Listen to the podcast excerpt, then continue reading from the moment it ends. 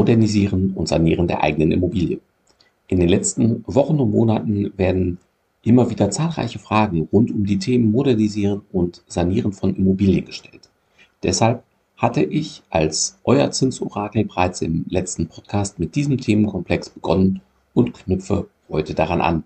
Dabei stellen sich diese Fragen sowohl diejenigen, die jetzt bereits eine bestehende Immobilie kaufen wollen, an der noch etwas gemacht werden könnte oder müsste, als auch diejenigen unter euch, die bereits eine Immobilie besitzen, an der ihr aber noch etwas tun könntet oder wollt. Heute gehen wir der Frage nach, wie ermittle ich die Kosten richtig? Gerade in Zeiten, in denen die Preise so stark gestiegen sind oder es auch zum Teil kaum Handwerker gibt. Los geht's.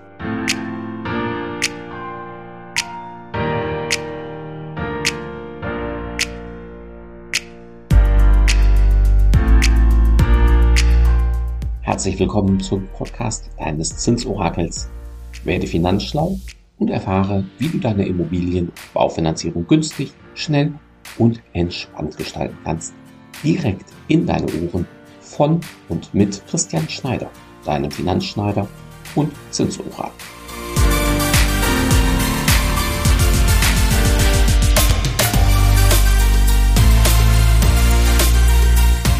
In der letzten Podcast-Folge hatten wir geklärt, welche Modernisierungen oder Sanierungen notwendig sind. Wenn du das für dich geklärt hast, stellt sich schnell die Frage, ja, wie teuer wird denn der ganze Spaß eigentlich? Auch Fragen, ob man das Geld ja aus eigenem Geld bezahlen muss oder ob einem die Bank das mitfinanziert, kommen einem schnell in den Kopf. Oder aber auch, ob es vielleicht Fördermöglichkeiten hierfür gibt. Hierzu kommen wir in den kommenden Podcast-Folgen. Also abonniere gerne meinen Podcast, falls du das noch nicht getan hast. Zurück zu der Frage, was uns der ganze Spaß jetzt kosten wird und wie ich an die passenden Handwerker komme. Wichtig für dich und später auch für die Banken ist, eine grobe, aber gleichzeitig verlässliche sowie schnelle Einschätzung zu haben. Natürlich könntest du es auch ganz genau machen und Angebote bei verschiedenen Handwerkern einholen, vergleichen, nachverhandeln und schauen, was kostet dann der ganze Spaß. Erfahrungsgemäß dauert das allerdings etliche Wochen. Und gegebenenfalls sind, je nachdem, was du planst, sogar noch Baugenehmigungen von Seiten der Stadt einzuholen. Ja, dann dauert es erfahrungsgemäß noch einmal länger. Und meist hat man ja gar nicht die Zeit, irgendwie wochenlang zu warten, bis man sich für oder auch gegen eine entsprechende Immobilie entscheiden muss. Somit gilt es zügig und dennoch verlässlich eine Schätzung hinzubekommen. Viele Kunden kennen einen Handwerker oder auch einen Bausachverständigen oder einen Architekten. Wenn dem so ist, ja, nutzt eure Kontakte. Nehmt denjenigen oder diejenige mit zu einer Besichtigung und lasst euch eine grobe Einschätzung geben. Dabei müssen Sie ja nicht Experten für alle Gewerke sein, aber aufgrund der Erfahrung können Sie euch sicherlich schon eine gute Einschätzung geben. Wenn ihr niemanden kennt, kann ein Bausachverständiger durchaus sehr hilfreich sein. Das ist zwar meist die teurere Variante, aber besser, ihr wisst vorher, was euch erwartet und erlebt eben keine bösen Überraschungen. Im Übrigen hilft euch eine genaue Planung auch bei der Finanzierung mit der Bank. Denn nur wenn du vorher weißt, was es ungefähr kosten wird, kannst du dir überlegen, wie finanziere ich das eigentlich?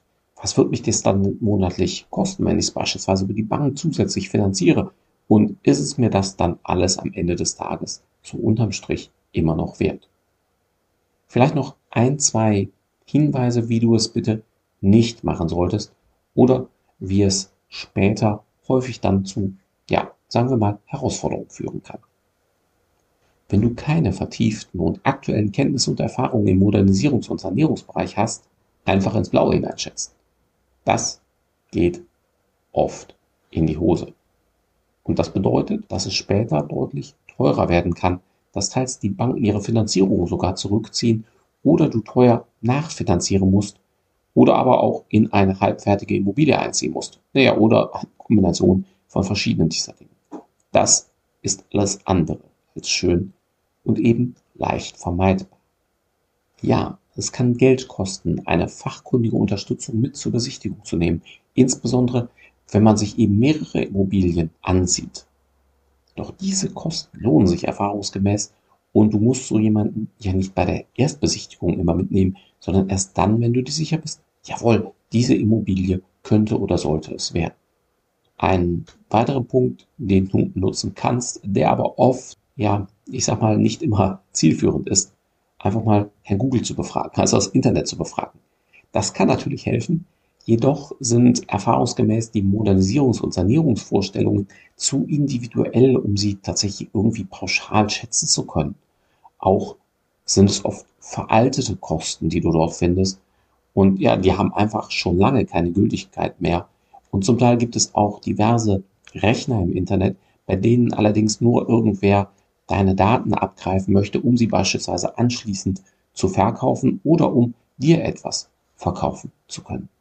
Somit ist es erfahrungsgemäß wirklich das Geld wert, sich einen fachkundigen, erfahrenen Partner an die Hand zu holen, der eben einen auch bei der Schätzung der Modernisierungs- oder Sanierungskosten unterstützt. Und wenn ich so jemanden habe und das alles getan habe, ja, wie komme ich denn dann an die richtigen Handwerker? Ja, das ist vermutlich ähnlich herausfordernd, wie den richtigen Finanzierungsberater zu finden. Wobei, zumindest den hast du ja schon gefunden. Puh, eine Herausforderung weniger. Spaß. Also, am besten hört ihr euch in eurem Freundes- und Bekanntenkreis um, wer gute Erfahrungen mit Handwerker gemacht hat, die ihr später auch brauchen werdet. Auch ist es oft hilfreich, wenn die Handwerker der verschiedenen Gewerke sich untereinander kennen und auch schon Erfahrung miteinander haben, also sprich gut zusammenarbeiten können. Das wird natürlich in der Praxis nicht immer klappen, doch es hilft. Denn auch hier zeigt die Erfahrung, dass wenn etwas nicht so läuft wie geplant, und das wird bei jeder Modernisierung und bei jeder Sanierung der Fall sein. Und dann, ja, dann geht es oft los und der eine schiebt es gerne auf den anderen und umgekehrt und am Ende bleibt es an dir hängen. Hier kann beispielsweise auch ein Bauleiter oder ein Architekt, der auch die Bauleitung übernimmt, helfen. Jedoch verursacht das natürlich zusätzliche Kosten. Somit hilft es auch hier, sich schon im Vorfeld Gedanken zu machen, wie ihr das insgesamt hinbekommen wollt und wenn ihr zusätzliche Kosten beispielsweise durch eine Architektenbegleitung, einen externen Bauleiter oder ähnliches habt, der plant das mit ein, dann lässt sich das auch bei der Finanzierung mit berücksichtigen. Zusätzlich zur finanziellen Planung überlegt euch bitte auch schon einmal einen zeitlichen Plan. Also wann soll was gemacht werden und wann könnt ihr dort tatsächlich einziehen. Also eine möglichst realistische Planung, auch unter Berücksichtigung je nachdem, wann die verschiedenen Handwerker mal grob Zeit haben könnten. Denn das spart euch doppelte Kosten, beispielsweise bei der Miete, so dass ihr eben nicht zu lange doppelt bezahlen müsst. Also auf der einen Seite die Miete, auf der anderen Seite möglicherweise schon die Kreditrate. Auf der anderen Seite vermeidet ihr dadurch aber auch, die Wohnung schon gekündigt zu haben, auf der Straße zu stehen und noch nicht einziehen zu können in eure neue Immobilie oder in eine halbfertige Immobilie. Das hilft im Übrigen auch bei der Finanzierung, wenn ihr schon eine gute zeitliche Planung habt. Warum? Wenn ihr das so macht, so, ja, bekommen wir es bei den allermeisten Banken hin, dass ihr während dieser Umbauphase der Modernisierung oder Sanierung nur die Zinsen und zum Teil nicht einmal diese monatlich zahlen müsst. Also in jedem Fall könnt ihr so die Rückzahlung, also die sogenannte Tilgung vermeiden, was euch mehr finanziellen Spielraum in den einzelnen Monaten, gerade während dieser Doppelbelastung Natürlich haben die Banken kein Geld zu verschenken. Aber wenn man die richtigen Stellschrauben im Vorfeld dreht, ja, da erzielen wir immer wieder ganz tolle und positive überraschende Ergebnisse für unsere Kunden, so dass die monatliche Belastung ja tragbar ist. Denn ihr sollt euch ja auch finanziell wohlfühlen. Sowohl in der Phase der Modernisierung, Sanierung, als natürlich auch langfristig in eurer neuen Immobilie. Fassen wir für heute zusammen. Besichtige die Immobilie, die dich interessiert. Wenn sie für dich in Frage kommen kann, kalkuliere, was an Modernisierung und Sanierung aus deiner Sicht sinnvoll und notwendig ist. Kalkuliere diese zusammen mit einem Fachmann oder natürlich auch immer einer Fachfrau. Besichtigt gegebenenfalls die Immobilie auch noch einmal gemeinsam. Erstelle eine Kostenschätzung und einen Zeitplan. Lass uns dann gern gemeinsam herausfinden, welche Bank, Sparkasse oder Bausparkasse für dein Projekt genau die richtige ist. Profitiere von unserer Erfahrung, welche Bank auch welche Vor- und Nachteile bei Modernisierung und Sanierung hat, nämlich über den reinen Zinssatz hinaus. Natürlich versteht es sich von selbst, dass auch der Zinssatz nach wie vor wichtig bleibt. Freue dich gerne auch schon auf die nächsten Podcasts deines Zinsorakels in unserer Miniserie. Da gehen wir den Fragen nach, mache ich denn diese Finanzierung dieser Modernisierung, Sanierungskosten besser aus Eigenkapital oder finanziere ich das direkt mit von der Bank oder nehme ich einen separaten Modernisierungskredit auf? Welche Fördermittel gibt es und wie komme ich an diese überhaupt ran? Sowie, wie sehen Banken die Modernisierung und Sanierung? Warum sehen sie das oft anders als du oder ich? Falls ihr natürlich eilige Fragen habt, ja, kommt natürlich auch schon vorher gerne auf mein Team und mich zu. Bis dahin wünsche ich dir, bleibe neugierig und werde finanzschlau. Abonniere meinen Podcast, höre weitere Folgen oder sieh dir gern auch unsere Videotutorials an. Bis bald, sagt Christian Schneider als dein Finanzschneider und Zinsorakel.